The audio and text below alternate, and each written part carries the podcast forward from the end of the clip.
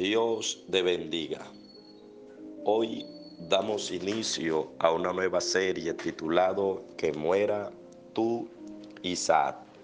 Y vamos a mirar la historia de Abraham que se encuentra en el capítulo 22, verso 1 al verso 2 que dice, aconteció después de estas cosas que probó Dios a Abraham y le dijo, Abraham, él respondió, heme aquí.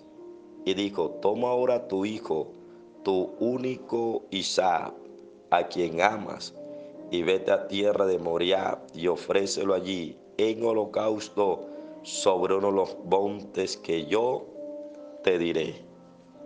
Isaac representaba para Abraham el sueño deseado el anhelo de su corazón, la fidelidad y la respuesta de Dios. Esperó por Isaac 25 largos años. Anhelaba tener su hijo, la promesa que Dios le había dado, que su descendencia sería como la arena del mar, y se mantuvo en fe dando gloria a Dios esperando esa promesa. Luego que Dios le da la, respuesta, el anhelo de su corazón, pasa un tiempo y luego Dios le dice que lo sacrifique. Cuando hablamos de sacrificio, hablamos de muerte, hablamos de entrega, hablamos de obediencia. La pregunta es por qué después que Dios le da esa bendición, decide quitársela? Pues aquí vemos varias respuestas. Número uno, que en el momento en que Abraham alzó a Isaac y lo tuvo en su mano, no solamente lo tuvo en su mano, sino que lo metió en su corazón y lo convirtió en su ídolo. Es decir, Abraham llegaría el momento donde idolatraba a su hijo Isaac. Número dos, Isaac estaba sentado en el trono del corazón de Abraham. Es decir, que Isaac se había convertido en su rey, en su rey. Y eso es peligroso. Número tres, Abraham había dejado de adorar a Dios. Su único adoración era su hijo Isaac. Es decir, el contorno, la vida, todo giraba alrededor de Isaac. Ya no era alrededor de Dios como lo era anteriormente. Ahora todo giraba alrededor de su Isaac. Ahora, Dios sabe en qué momento tú y yo nos estamos desviando, donde nuestro corazón ha estado dejando a entrar al Isaac que se siente en el trono de nuestro corazón y se convierta en el rey. Dios sabe el momento en que nuestro corazón se está desviando y ya dejamos de adorar a Dios para que otras cosas ocupen ese lugar. Y cuando Dios analiza y ve y sabe y observa que hay un Isaac metido allá adentro, entonces cuando Dios decide probarnos. Dice la Biblia que Dios probó a Abraham. Esa palabra probar significa un examen, significa analizar si algo está arreglado, y eso era lo que Dios quería, que Abraham, Abraham viera su propio corazón. Examen. Sabemos que una universidad, en un colegio, para entrar a una institución seria, le hacen unos examen previo.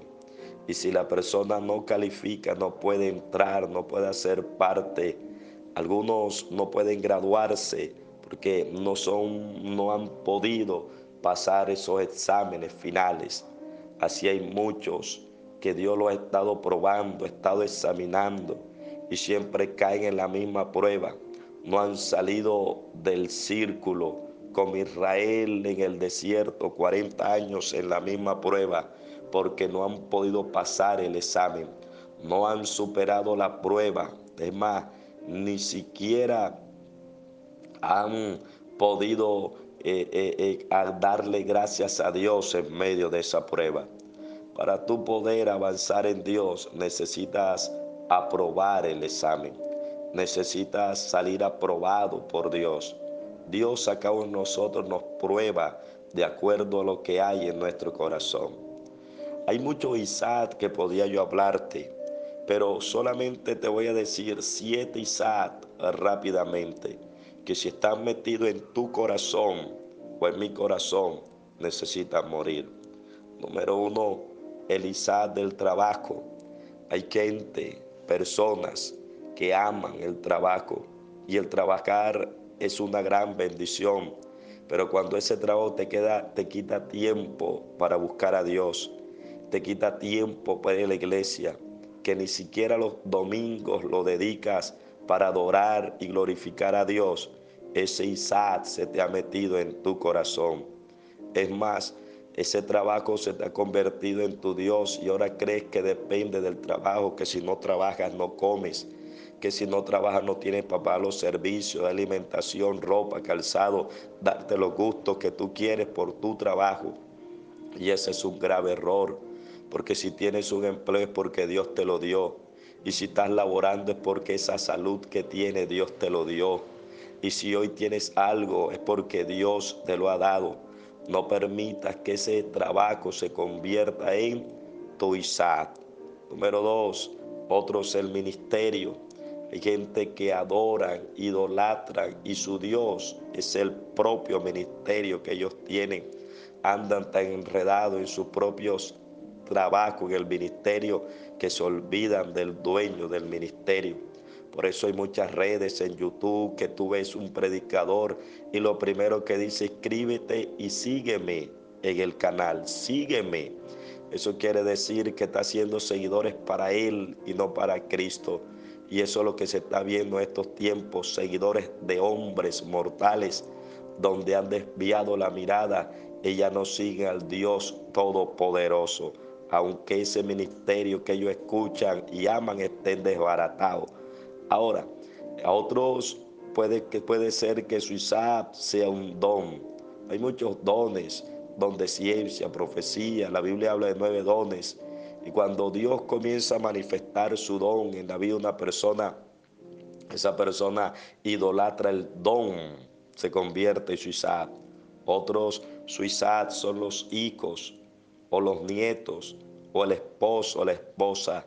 Se le ha metido tanto en el corazón que ha desplazado a Dios, donde ya Dios no es su rey, donde ya los hijos lo gobiernan, los esposos y la esposa otros el orgullo, el ego, el yo, otros un pecado que saben que ese pecado lo está corcomiendo y no lo deja avanzar, pero no se apartan ni dejan el pecado, porque ese pecado es suizad, amas a ese pecado.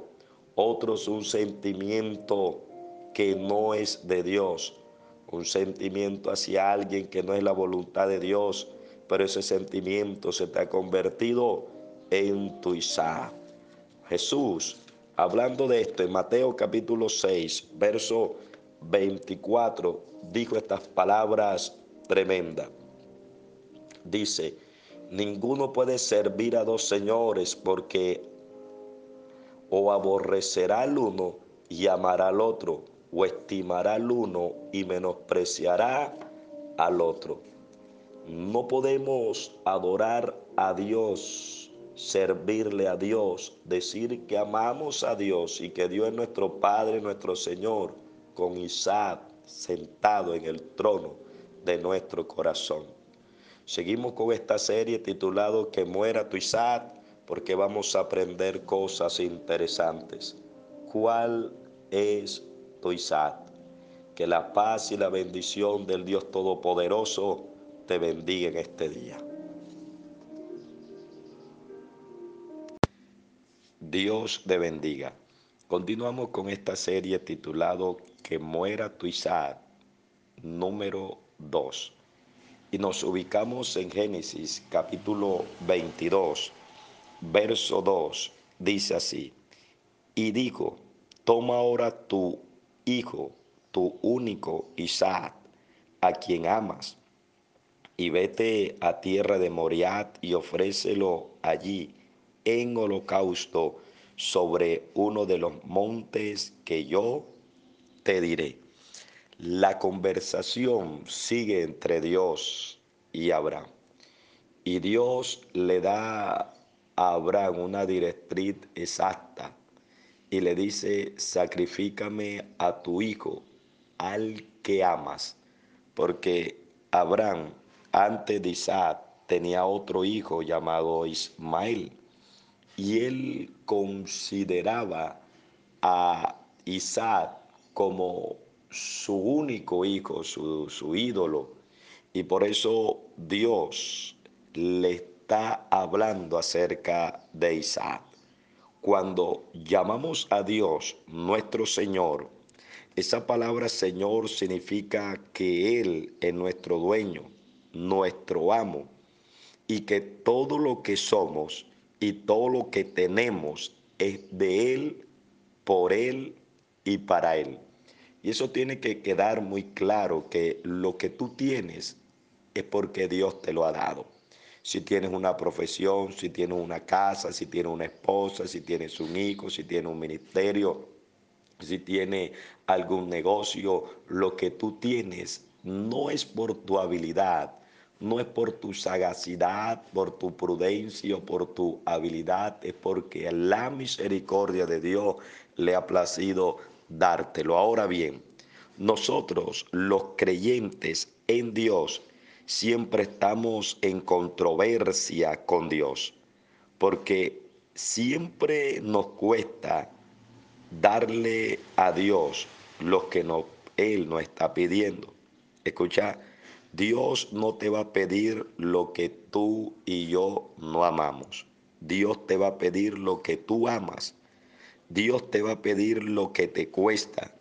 Dios no te va a pedir lo dañado o lo que no te interesa. La pregunta es, ¿por qué Dios le pidió a Abraham, a Isaac y específica es claro y dice al que amas? Porque Dios siempre te va a pedir a ti y me va a pedir a mí, al Isaac, a lo que amamos o al que amamos? Hay alguna respuesta que encontré. Y número uno, Dios pide lo que amas por, para ver si tienes idolatría en tu corazón. Cuando hablamos idolatría, no quiere decir sencillamente postrarse una imagen cualquiera que sea, prenderle una vela o rezarle. No, la idolatría también quiere decir o que algo o alguien ocupa el lugar de Dios en nuestro corazón, el trono de Dios. Y hoy estamos viviendo en tiempos de gran idolatría idolatra un ministerio, idolatra en el cuerpo, idolatra en una iglesia, idolatra en un concilio, idolatra un hijo, idolatra en la casa, idolatrías de nieto, idolatrías de cuerpo, idolatrías de voces. Hoy más que nunca estamos viviendo un tiempo donde la iglesia cristiana se está convirtiendo en un puñado de idólatras. Pero Dios quiere sacar esa idolatría de nuestro corazón. Dios nos pide lo que amamos o lo que amas si ese persona o aquello ocupa el lugar de Dios. Dios también pide lo que amamos, a ver si le decimos a Dios que lo amamos solamente de boca o lo demostramos con hechos. Porque hoy cualquiera puede decir te amo, Hoy el hombre le dice te amo a su mujer o a su esposa y sin embargo le engaña y viceversa. Pero no solamente decir te amo con boca o en la boca, sino también demostrarlo con hechos. Ahora bien, la Biblia habla en Mateo capítulo 19, verso 20 al 22, una historia impresionante donde nos habla lo que Dios siempre está pidiendo. En Mateo 19, verso 20 al verso 22, dice la Biblia de esta manera, el joven rico. Dice el verso 20, el joven le dijo, todo esto lo he guardado desde mi juventud. ¿Qué más me falta? Jesús le dijo, si quieres ser perfecto, anda, vende lo que tienes y da a los pobres y tendrás tesoros en el cielo y ven y sígueme. Oyendo el joven estas palabras se, se fue triste porque tenía muchas posesiones. Este joven que habla la Biblia perdió la oportunidad de su vida, la puerta de la salvación y de ser un discípulo del Señor. E, él mismo la despreció porque tenía muchas riquezas y muchas posesiones.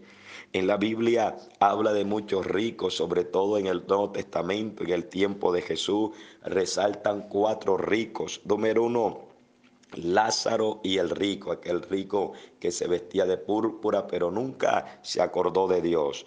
También hay un rico llamado el rico insensato, el cual solamente pensaba en él mismo, se murió y la riqueza le quedó otro. Habla también de este joven rico que despreció ser discípulo de Cristo porque tenía mucha riqueza.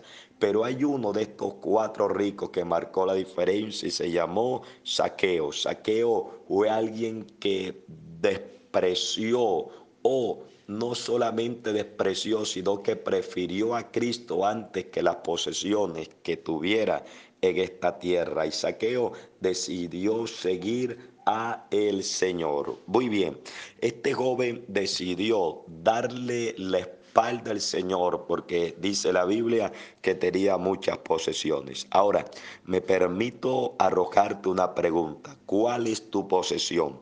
Tal vez tú no tengas grandes cantidades de dinero en el banco, no sea uno de los ricos, más ricos de Colombia y del mundo entero. Pero si tienes unas posesiones que voy a explicarte a continuación, cuál es tu posesión y tú lo vas a identificar. Algunos la riqueza que ellos tienen es el resentimiento. Tienen un corazón resentido de una manera horrible y terrible. Otros, su riqueza es un hábito que lo está destruyendo, un hábito sea de pornografía, sea de, de, de, vulgaridad, sea de robo, sea de mentira, etcétera, etcétera. Esa es su riqueza, el hábito que lo está destruyendo. Otros la riqueza o la posesión que tienen dentro de su corazón es el orgullo. Son hombres y mujeres demasiado orgullosos que les cuesta perdonar y pedir perdón. Otros su riqueza es un pecado que ama más el pecado que al mismo Dios. La Biblia dice de una mujer samaritana que tenía un cántaro, esa era su posesión, pero también tenía un hombre que no era de, él, de ella, esa era su posesión, su pecado. Pero esta mujer dejó el cántaro, dejó el pecado para seguir al Señor. Mi pregunta es, ¿cuál es tu cántaro? ¿Cuál es tu posesión? ¿Cuál es tu Isaac? que Dios te está hablando que debe de sacrificar. A la siguiente serie vamos a mirar cómo hacemos y quiénes son los que tienen la obediencia y la capacidad de sacrificar a su Isaac. Que muera tu Isaac. Debemos de sacrificar a Isaac si amamos a Dios. Que el eterno Dios te bendiga y la paz de Dios te guarde. Dios te bendiga. Dios te bendiga. Continuamos con esta serie titulado Que muera tu Isaac número 3. Nos ubicamos en Génesis capítulo 22, verso 3. Dice la Biblia. Y Abraham se levantó muy de mañana y enabardó su asno y tomó consigo dos siervos suyos y a Isaac su hijo y cortó la leña para el holocausto y se levantó y fue al lugar que Dios le dijo. Isaac significa risa y la risa es un placer momentáneo y que hace parte de las emociones. Y allí es donde Dios quiere trabajar, quiere moldearnos y tratar con nuestras emociones para darnos madurez y crecimiento espiritual. La Biblia llama a Abraham el padre de la fe, pero esa fe tenía que ser moldeada, tenía que ser formada, pero también tenía que ser tratada. Y allí, amados hermanos, es donde empieza los tratos de Dios. Escucha, la fe no es una emoción ni un sentimiento que se mueve de acuerdo a las circunstancias.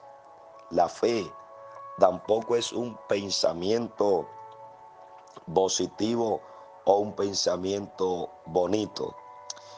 Y ahí, y por eso, por una distorsión en cuanto a la fe, es porque hay muchos desanimados y una cantidad de gente descarriado, porque su fe la basaron en una emoción, en un pensamiento positivo, en una frase positiva, en, una, eh, en un sentir, pero la fe no le alcanzó o no desarrollaron un tipo de fe para poder soportar las dificultades, las pruebas y las tormentas de la vida. Hebreos capítulo 11, verso 1, nos enseña realmente qué es la fe. Dice Hebreos capítulo 11, versículo 1, dice claramente la palabra del el Señor. Es pues la fe la certeza de lo que se espera, la convicción de lo que no se ve.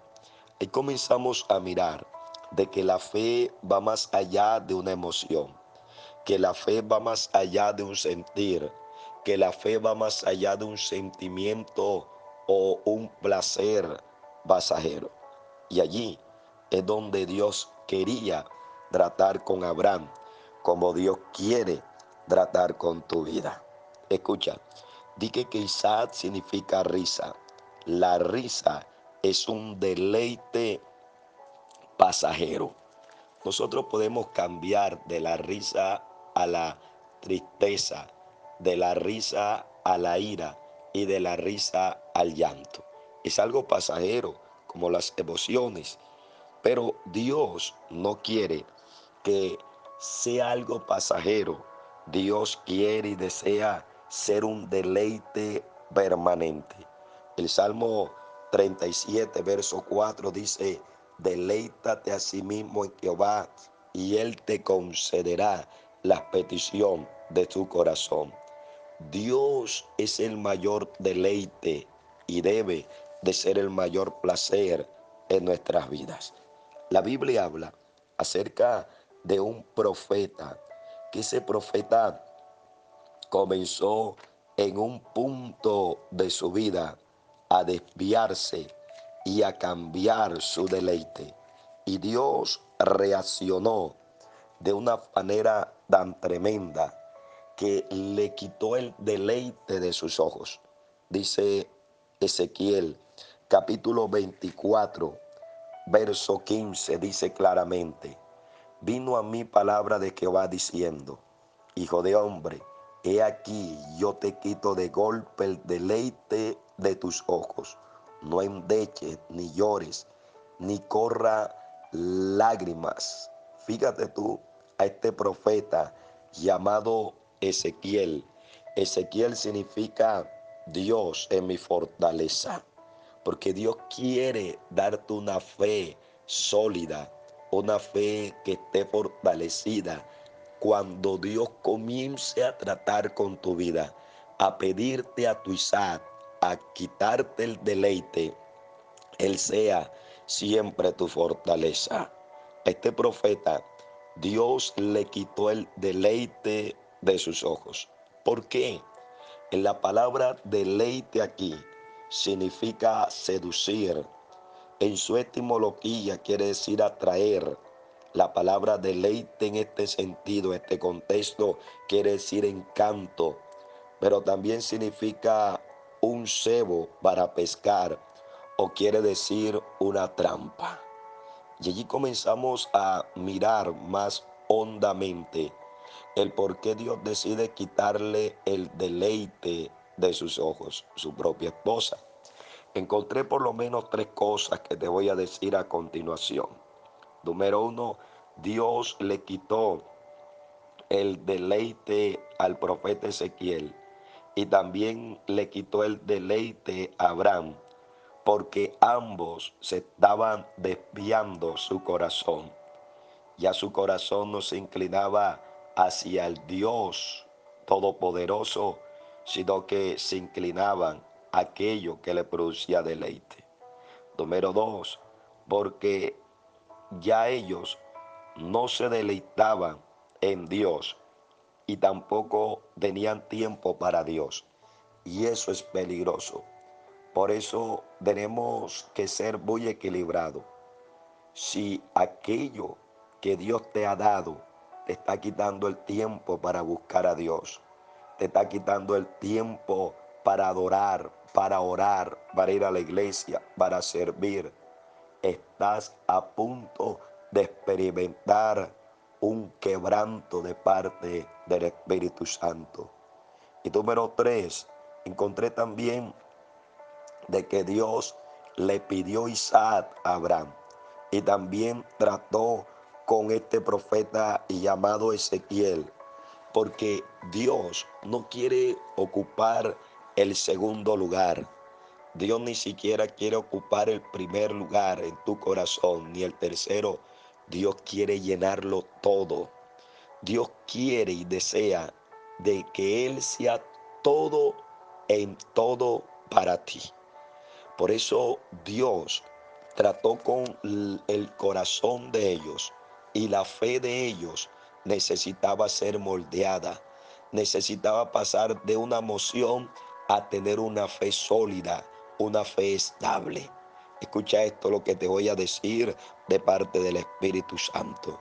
Tu fe debe y está siendo tratada por el Señor donde tu fe va a alcanzar una madurez tan sólida que ya los vientos, que una calumnia, que si hay para comer, que si no hay para pagar el arriendo, tú te mantengas firme en tus convicciones, sabiendo del Dios que tú sirves, al Dios que tú crees, al Dios el cual eres, es fiel y permanece fiel.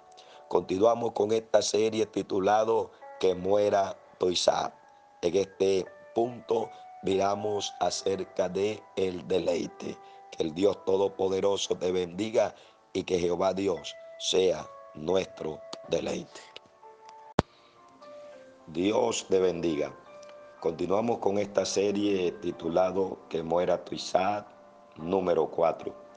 Y nos ubicamos en Génesis capítulo 22, verso 5 Dice así la Biblia. Entonces dijo Abraham a sus siervos, espera aquí con el asno. Y yo y el muchacho iremos hasta allí y adoraremos y volveremos a vosotros. Abraham es conocido como el padre de la fe. A raíz de su obediencia existe una nación llamada Israel. Y a través de Israel vino nuestro Señor Jesucristo. Y a través de Jesucristo la redención y la salvación de toda la humanidad que cree en Él. Surge la primera pregunta. ¿Qué tan lejos puede llegar un acto de obediencia hacia Dios? puede ir más allá de lo que nosotros creemos o lo que nosotros imaginamos. Un acto de obediencia trasciende a través de los tiempos, trasciende a través de los años. Y ese acto de obediencia puede llegar a ser de bendición para muchas familias. Ahora bien, con este acto de obediencia podemos aprender varias cosas de la vida de Abraham. Número uno, que Abraham entendió que todo es de Dios. En un mundo tan materializado y egoísta y lleno de vanidad, se nos olvida que todo lo que tenemos es prestado.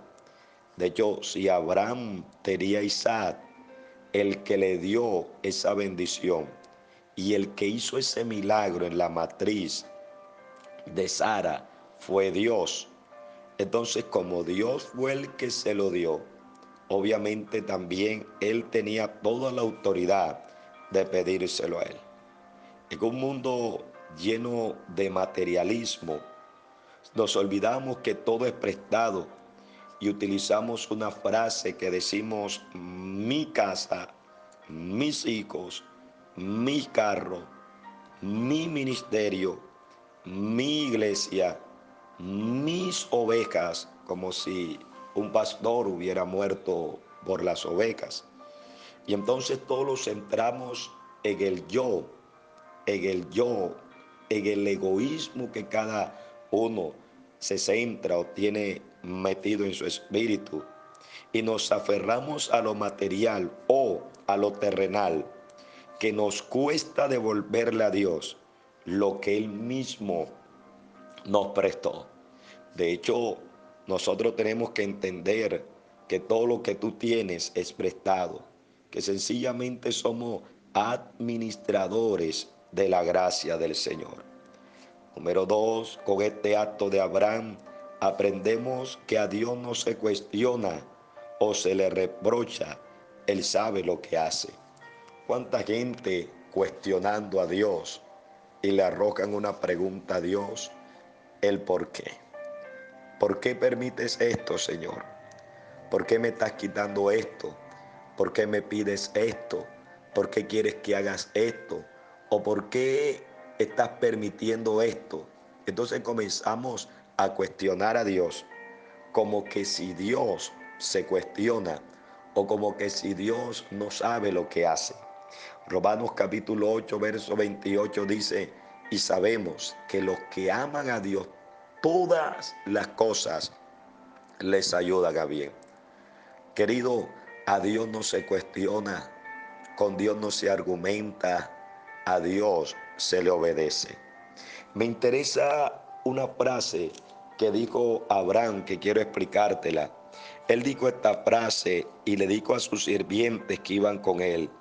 Dice, esperad aquí y nosotros iremos adoraremos y volveremos a vosotros.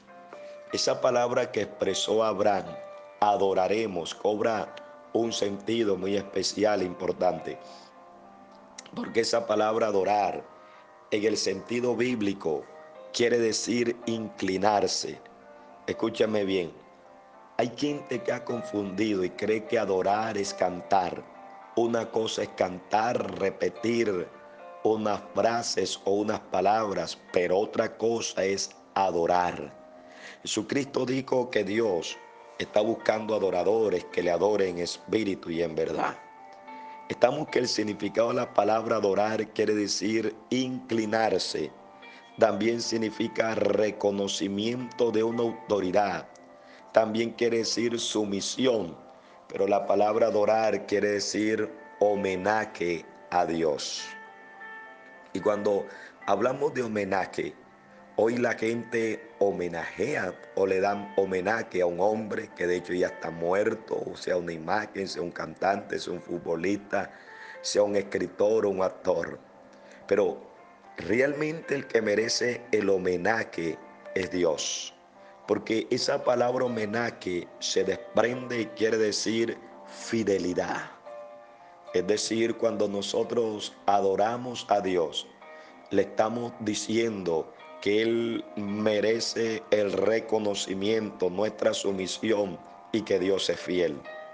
Y quiero ministrarle esta palabra a alguien. Dios es fiel. Su fidelidad es grande. Su misericordia es para siempre. Esa palabra adorar la vemos en otro hombre que sí entendió el significado de lo que es adorar. Nuestro personaje se llama Cod, capítulo 1, verso 20, dice claramente, entonces Cod se levantó y rasgó su manto y rasuró su cabeza y se postró en tierra y adoró, quema, Shakaya, Soma, adoró. Y dijo, desnudo salí del vientre de mi madre y desnudo volveré allá. Jehová dio y Jehová quitó, sea el nombre de Jehová bendito. En todo esto no pecó Jod, ni atribuyó a Dios despropósito alguno. Todos los que leemos la Biblia conocemos las tragedias y desgracias que le ocurrió a este hombre perdió sus hijos, perdió sus bienes materiales, quedó absolutamente sin nada. Y a raíz de esas circunstancias, este hombre tuvo una comprensión de que todo lo que tenía, todo lo que él poseía, Dios se lo había dado. Y dijo dos palabras que a veces se nos olvidan. Dijo, desnudo salí desnudo salí del vientre de mi padre y desnudo volveré allá. Es decir, que nada de lo que tú tienes en esta tierra, sea casa, sea carro, sea hijo, sea ropa, sea cadena, sea celular, nada de eso te vas a llevar. Y nos aferramos a lo material como que si lo material fuera todo en esta tierra. Jote entendió de que Dios es fiel aunque en el momento no tenía nada que más, Shematu, que en el momento todo parecía en contra y volverse al revés de todo lo que él había planeado, pero él en medio de eso adoró a Dios. No sé si tú tienes la capacidad de darle gracias al Señor por esa circunstancia, por lo que Dios te está quitando, por lo que Dios Mm, te está probando por esa circunstancia que tú estás viviendo. En Números capítulo 18, verso 20, Dios habla a la tribu de Leví por medio de Moisés y dice, yo soy tu parte, yo soy tu heredad. Fíjate tú cuando uno entiende de que lo único maravilloso, precioso y de valor es Dios entonces no importa lo que Dios te pida, no importa lo que Dios te vaya a quitar, no importa quién se vaya o quién se quede, tu heredad y tu porción y tu parte Dios, Shabai, Kama y Daya. Necesitas escuchar esto de que tu heredad sea Dios, de que tu porción sea Dios, de que tu heredad, de que Dios es tu parte y esa parte nadie te la quitará. Hay una adoración, una canción que dice que me falte todo menos su presencia. Que su presencia siempre te acompañe y su presencia esté contigo. Que Dios te bendiga y seguimos con esta serie titulado Que muera tu Isaac.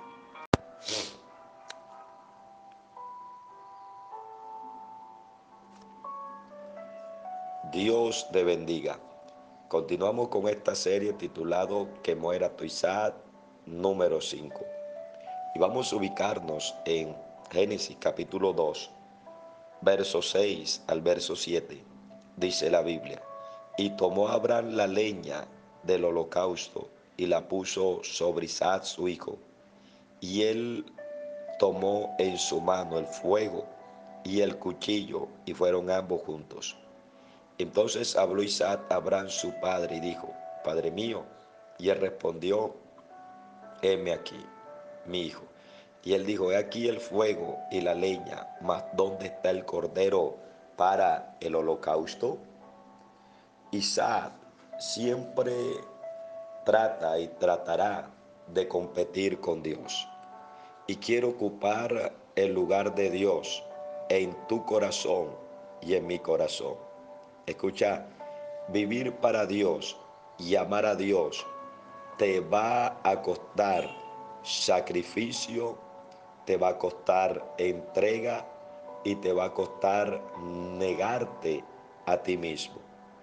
En los versos que acabamos de leer, vemos de que Abraham llevaba algo muy importante que hacía parte de los sacrificios y que sin ese elemento no había sacrificio y era el fuego. Acabamos de ver en el verso 6 que uno de los elementos que él tomó fue leña, pero también el fuego. La leña en la Biblia habla o simboliza la oración, pero el fuego simboliza en la Biblia el Espíritu Santo de Dios. Y es muy importante porque es el Espíritu Santo quien te va a dar la fortaleza para seguir adelante. Es el Espíritu Santo que te va a ayudar a dejar y a renunciar a aquello que te está haciendo daño.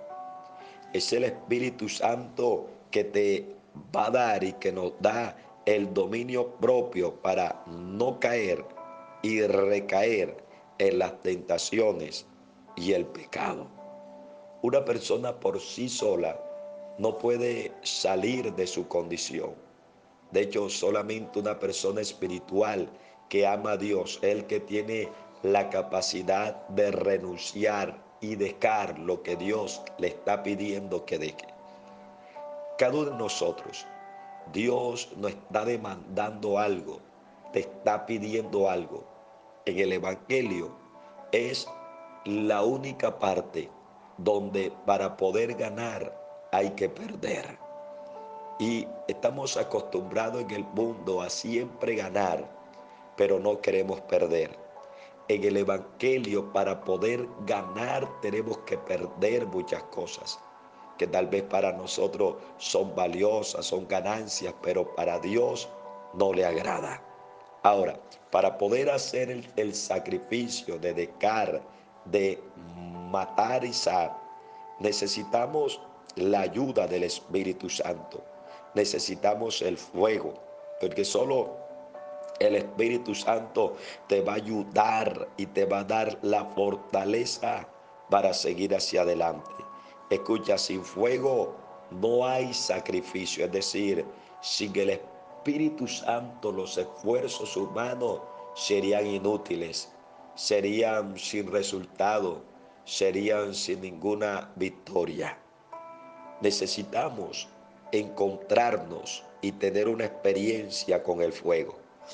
Moisés, estando pastoreando, cuidando las ovejas de su suegro Jetro, mientras se acercó a un monte, la Biblia dice que había una zarza, que esa zarza ardía pero no se consumía. Y esa zarza él se acercó a hablar, a mirar, y esa zarza en fuego le habló. Y esa experiencia con el fuego quema, Shamaya, del Espíritu Santo marcó la historia de Moisés, que lo convirtió en un libertador. En el aposento alto habían 120 hombres asustados, amenazados y temblando allí. Y dice que ellos perseveraron en oración, pero descendió el fuego del Espíritu Santo, dice la Biblia, lenguas repartidas como de fuego. Y aquellos hombres medrosos, asustados y temblando por las amenazas, salieron a predicar y eran hombres de impacto y de poder. Necesitamos encontrarnos con el fuego del Espíritu Santo de Dios, buscar esa experiencia, buscar esa lledura. Pablo lo entendió en el libro de los Hechos, capítulo 28, verso 2 al verso 6, la palabra dice claramente en la siguiente manera, y los naturales trataron no con poca humanidad, porque encendiendo un fuego nos recibieron a todos a causa de la lluvia que caía ahí del frío. Entonces, habiendo recogido Pablo algunas ramas secas, las echó al fuego y una víbora huyendo del calor se le prendió en la mano. Cuando los naturales vieron la víbora colgando en su mano, le decían unos a otros, ciertamente este hombre es homicida, quien escapando del mar, la justicia no deja vivir. pero él sacudiendo la víbora en el fuego y ningún daño padeció. Ellos, ellos estaban esperando que él se hinchase o cayese muerto de repente. Y habiendo esperando mucho y viendo que ningún mal le vería, cambiaron de parecer. Escucha esto. Pablo entendió de que el fuego del Espíritu es lo único que puede sacudir la serpiente. Escucha esto. Dios no promete librarte del dolor, de la picadura de la serpiente, pero sí del efecto de su veneno. La serpiente en la Biblia habla acerca de Satanás, habla acerca de los demonios, pero cuando estamos llenos del Espíritu Santo, la serpiente tiene que huir. El fuego del Espíritu Santo sirve para sacudir el ataque de la brujería, de la hechicería, de las tinieblas. Necesitamos la unción del Espíritu Santo. Pero también eh, eh, necesitamos que el fuego queme toda carnalidad, todo lo que nos impide buscar, orar, ayudar. El fuego quema toda pereza. Pero también el fuego hace salir y saca el enfriamiento espiritual. El texto sagrado dice que había una frialdad y en medio del frío salió la serpiente. El fuego, la serpiente no resiste el fuego del Espíritu Santo. Pero donde está la frialdad, ahí está la serpiente. Por eso uno de los elementos que llevó a Abraham para hacer el sacrificio fue el fuego, el Espíritu Santo de Dios. Tú y yo necesitamos volver al altar a avivar el fuego. Levíticos capítulo 6, verso 12 al 13 dice, y el fuego encendido sobre el altar no se apagará. Pablo le escribió a Timoteo y le dijo, aviva el don y el fuego de Dios que está en ti. Dios quiere avivar el fuego. Quiere que tú tengas un encuentro personal con el fuego. Quiere que tú tengas un encuentro personal con el Espíritu Santo de Dios. Seguimos con esta serie titulado Que muera tu Isaac. Dios te bendiga.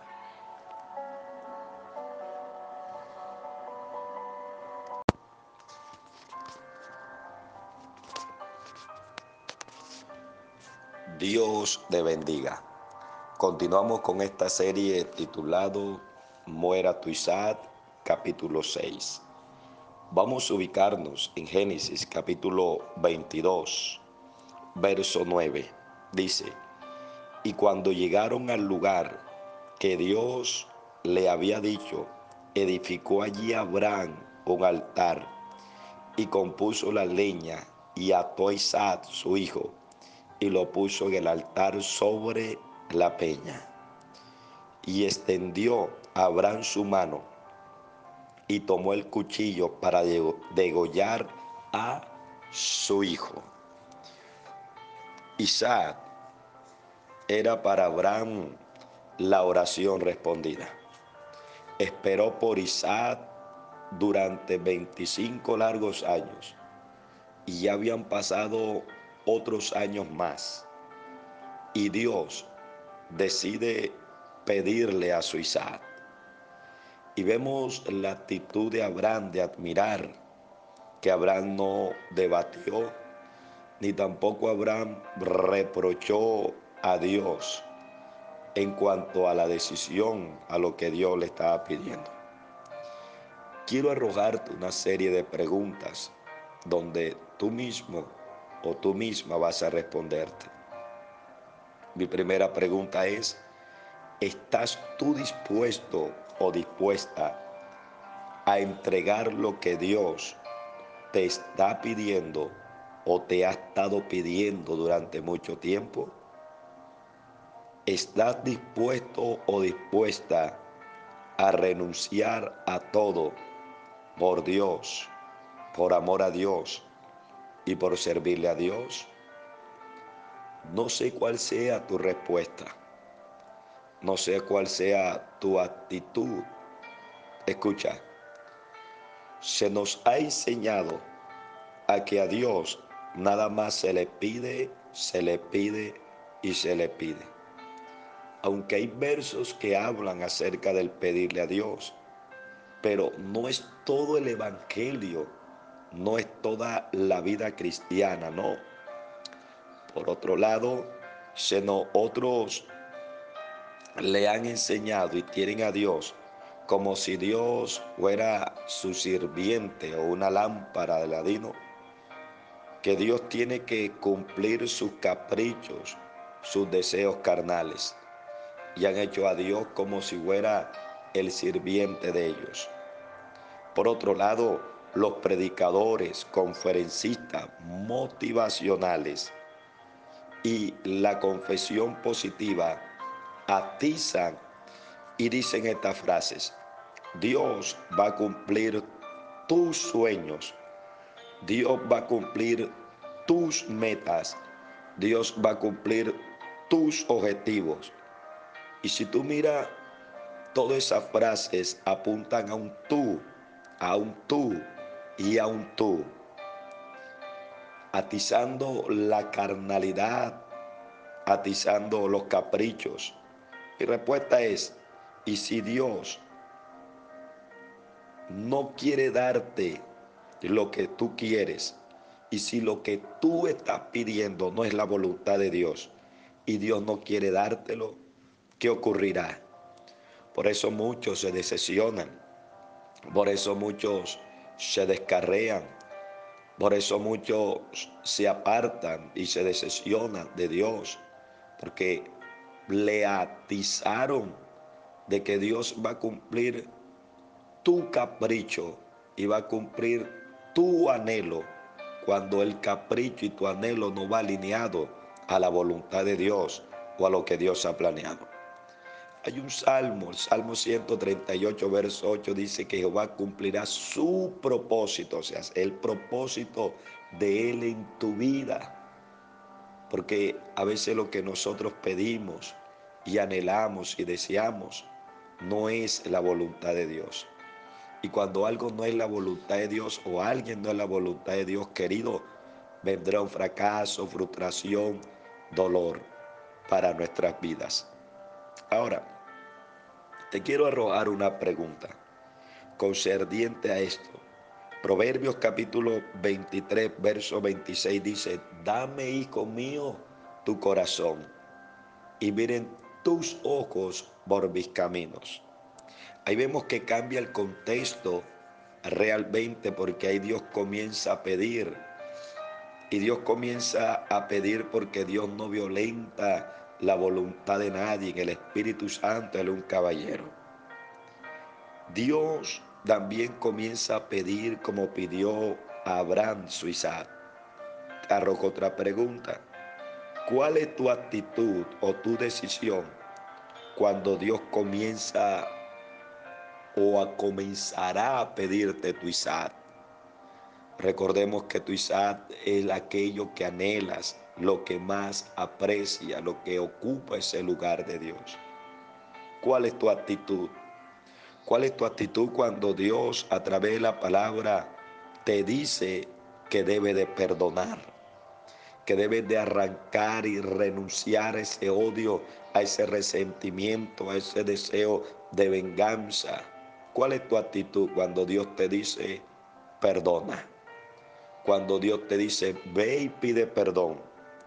¿Cuál es tu actitud cuando Dios te dice suelta ese pecado? Como Jesús le dijo a aquella mujer, ese marido que tiene no es el tuyo. ¿Cuál es tu actitud cuando Dios te dice suelta eso, suelta ese pecado? ¿Cuál es tu actitud cuando en vez de pedir, de pedirle a Dios, Dios también comienza a pedirte?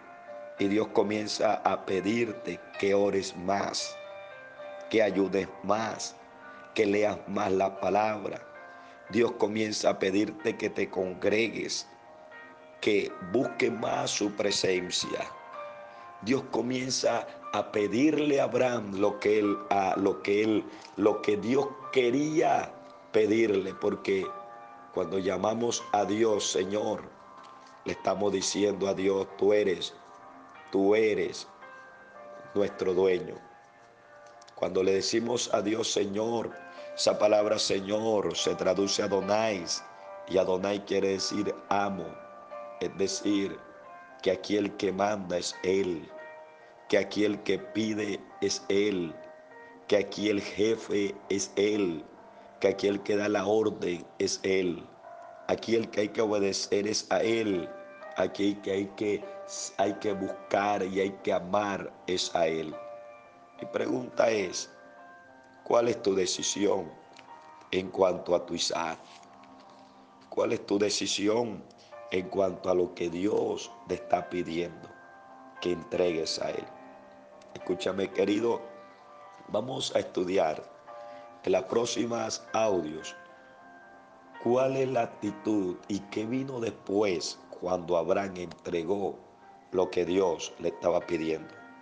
Porque solamente nosotros pensamos en el presente, pero no alcanzamos a imaginar las bendiciones grandes que Dios tiene preparado para ti cuando comiences a entregar tu Isaac. He entendido que Isaac se convierte en una gran piedra que detiene la bendición de Dios. Que se convierte en una gran piedra que detiene el fluir del Espíritu. Isaac te está estancando. Isaac te está deteniendo. Isaac está deteniendo la voz del Espíritu. Shabaya, Kaya. Isaac te está deteniendo que el ángel hable. Que va, Shamaya. Y que veas la gloria de Dios como Él quiere que tú la veas en su vida. Seguimos con esta serie y que el Eterno te bendiga.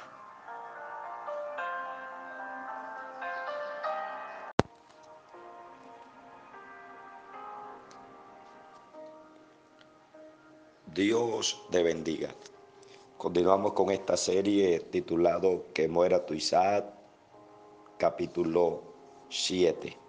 Y vamos a ubicarnos en el libro de Génesis, capítulo 22, verso 9 al verso 10, dice la Biblia. Cuando llegaron al lugar que Dios le había dicho, edificó allí Abraham un altar y compuso la leña y ató Isaac su hijo y lo puso en el altar sobre la leña. Y extendió Abraham su mano y tomó el cuchillo para degollar a su hijo. Entonces el ángel de Jehová le dio voces desde el cielo y dijo, Abraham, Abraham, y respondió, heme aquí. Y digo, no extiendas tu mano sobre el muchacho, ni le hagas nada porque ya conozco que temes a Dios, por cuanto no me rehusaste tu hijo, tu único hijo. En este pasaje vemos la bendición después del dolor. Abraham sin duda le dolía en lo más profundo de su corazón, al ser él mismo quien tuviera que matar, que sacrificar a su propio hijo porque hay momentos en que no es de oración, sino de decisión. Las decisiones determinan lo que hay en nuestro corazón. En esta decisión que tomó Abraham, aprendemos varias lecciones muy importantes. Lo que primero podemos aprender es que los tratos de Dios duelen en San Juan capítulo 16, verso 33 dice que en el mundo tenéis aflicción, pero confiad, yo he vencido al mundo.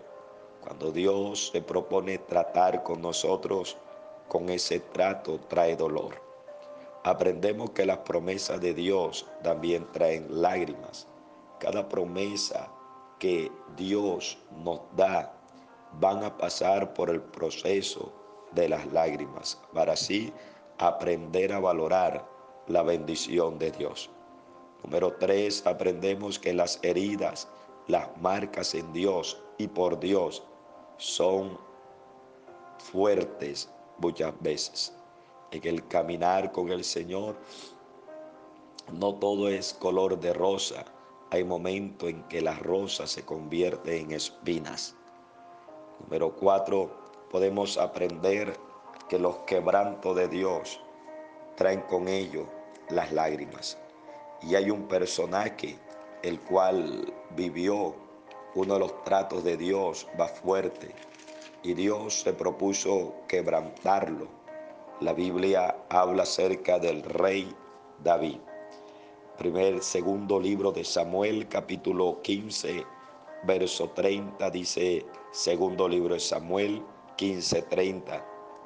Y David subió la cuesta de los olivos y la subió llorando, llevando la cabeza cubierta y los pies descalzos.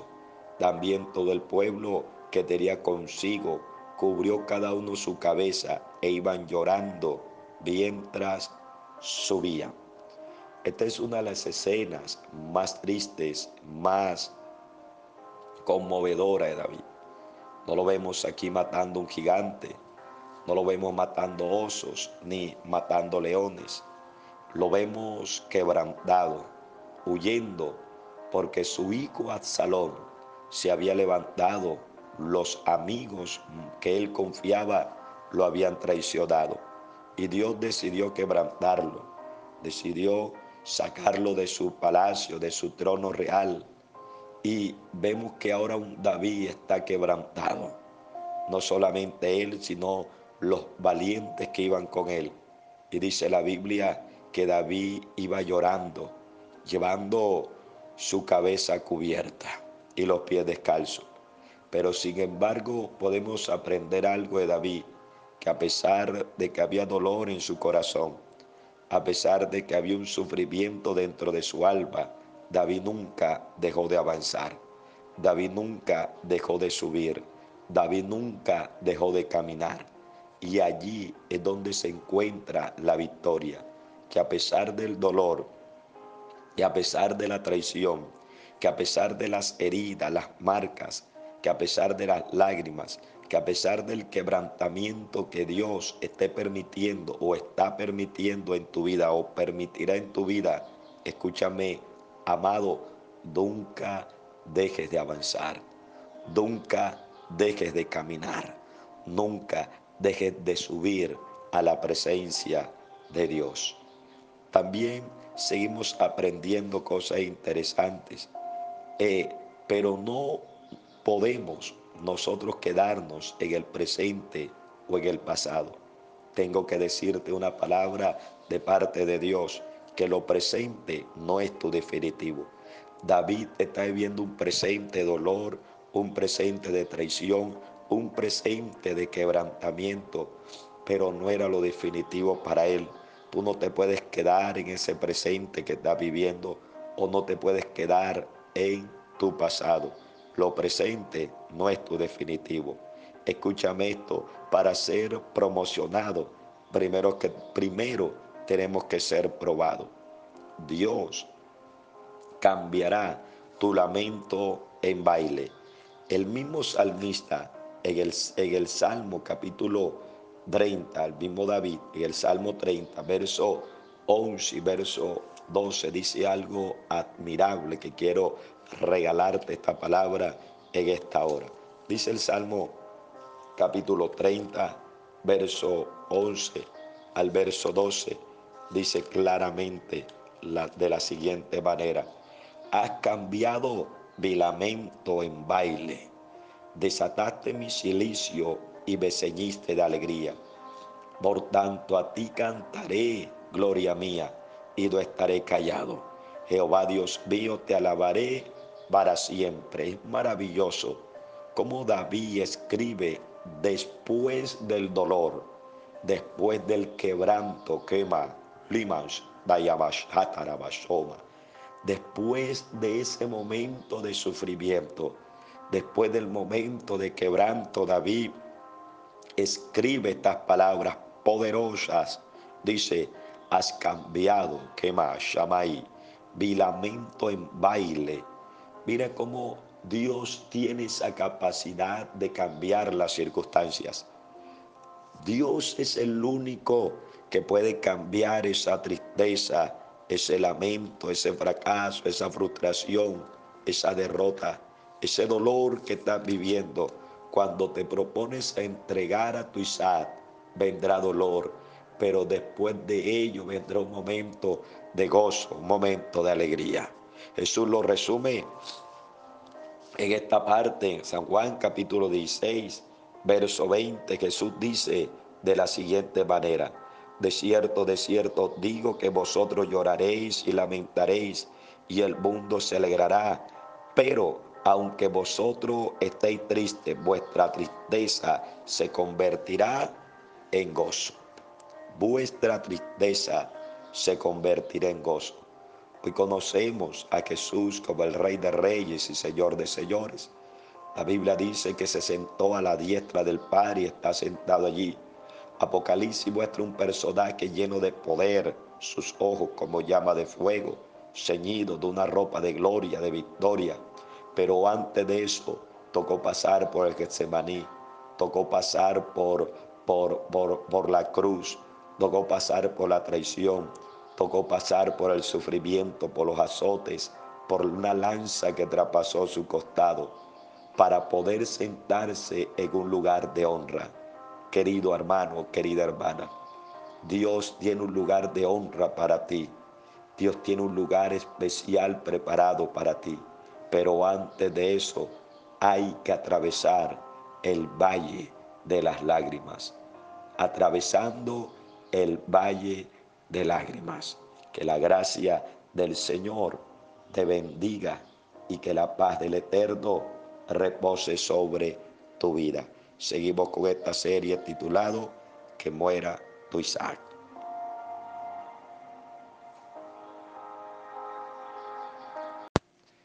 Dios te bendiga. Continuamos con esta serie titulado Que muera tu Isaac, capítulo 8 y vamos a ubicarnos en Génesis capítulo 2, verso 15 al verso 18. Dice así la palabra. Y llamó el ángel de Jehová a Abraham por segunda vez desde el cielo y dijo, por mí mismo he jurado, dice Jehová, que por cuanto has hecho esto y no me has rehusado tu hijo, tu único hijo. De cierto, te bendeciré y multiplicaré tu descendencia como las estrellas del cielo y como las, la arena que están en la orilla del mar, y tu descendencia poseerá las puertas de tus enemigos. En tu simiente serán benditas todas las naciones de la tierra, por cuanto obedeciste a mi voz en estos versos vemos a Dios mismo jurando, prometiendo su bendición a Abraham y a su descendencia. Aquí vemos que Dios dice, por mí mismo he jurado, dice Jehová. Esa palabra jurar viene de la etimología que significa dar una promesa delante de un juez. Y como Dios mismo es el juez de toda la tierra, el juez justo y el juez imparcial y soberano, él mismo estaba empeñando y delante de los ángeles que estaban allí su propia palabra. Porque él dice, por mí mismo he jurado, es decir, me coloco a mí mismo por juez de la propia palabra que ha salido de mi boca y dice que voy a bendecir a Abraham. Escucha esto, cuando leemos esto surgen dos preguntas. ¿Qué fue lo que movió a Dios, el juez de toda la tierra, a que hiciera él mismo ese juramento y él mismo se colocara como de testigo como su propio juez aquí va a cumplir su palabra. Otra pregunta, ¿qué hizo Abraham para tocar el corazón de Dios y que Dios le soltara esa promesa, no solamente a él, sino a su descendencia. Y hoy la estamos viendo en una nación llamada Israel. La respuesta está, amado amigo, amado es que Abraham obedeció. El secreto de Abraham se llamó la obediencia. Escucha esto. Dios no va a bendecir a un desobediente. Porque si Dios bendice al desobediente, entonces también tendría que bendecir y perdonar al mismo diablo y a sus demonios, porque el diablo y sus demonios fueron y son los primeros desobedientes. Entonces, si Dios bendice la desobediencia, Dios dejaría de ser Dios. Ahora, Dios no va a honrar al desobediente, porque hay gente que quieren que Dios los honre, pero anda en una vida de desobediencia hacia Dios y a su palabra. Escúchame, Dios nunca va a respaldar al desobediente. Dios no va a respaldar a gente, hombres y mujeres que han entrado en un estado de desobediencia. Es como ellos son como una bicicleta. Ellos transcurren y avanzan hasta que está dando pedal. Cuando dejan de dar pedal, la bicicleta se para y se cae. Un desobediente tarde que temprano vendrá a la derrota. La misma desobediencia lo va a llevar a encontrarse con el fracaso y la frustración. Escucha esto, tú y yo podemos tener miles de promesas, pero la desobediencia las detiene todas. Si queremos ver las bendiciones de Dios, las puertas abiertas, y que en este caso Dios se proveyó el cordero, el secreto se llama la obediencia.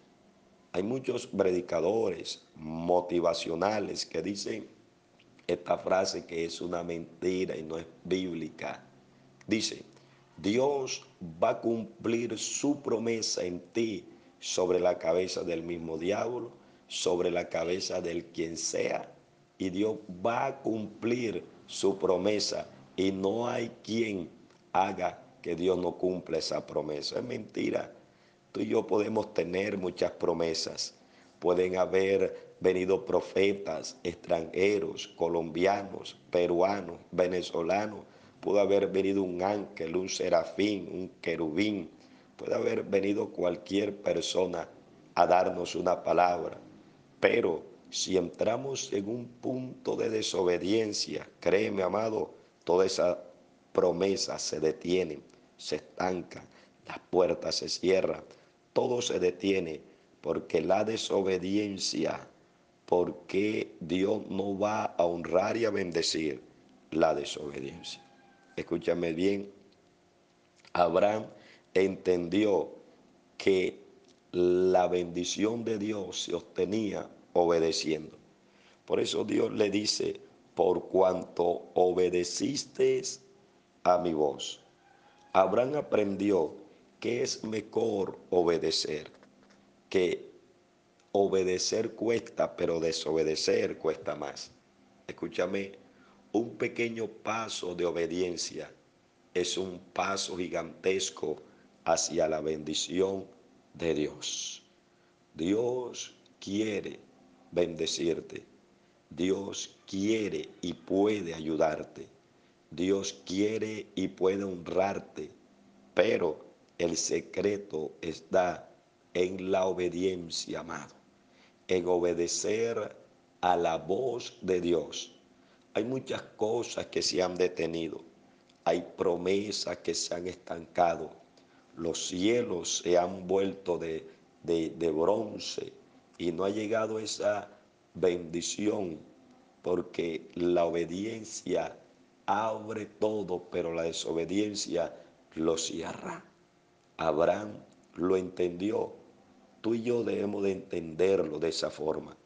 Dice el Salmo capítulo 8, verso 3 al verso 5, dice este salmo maravilloso.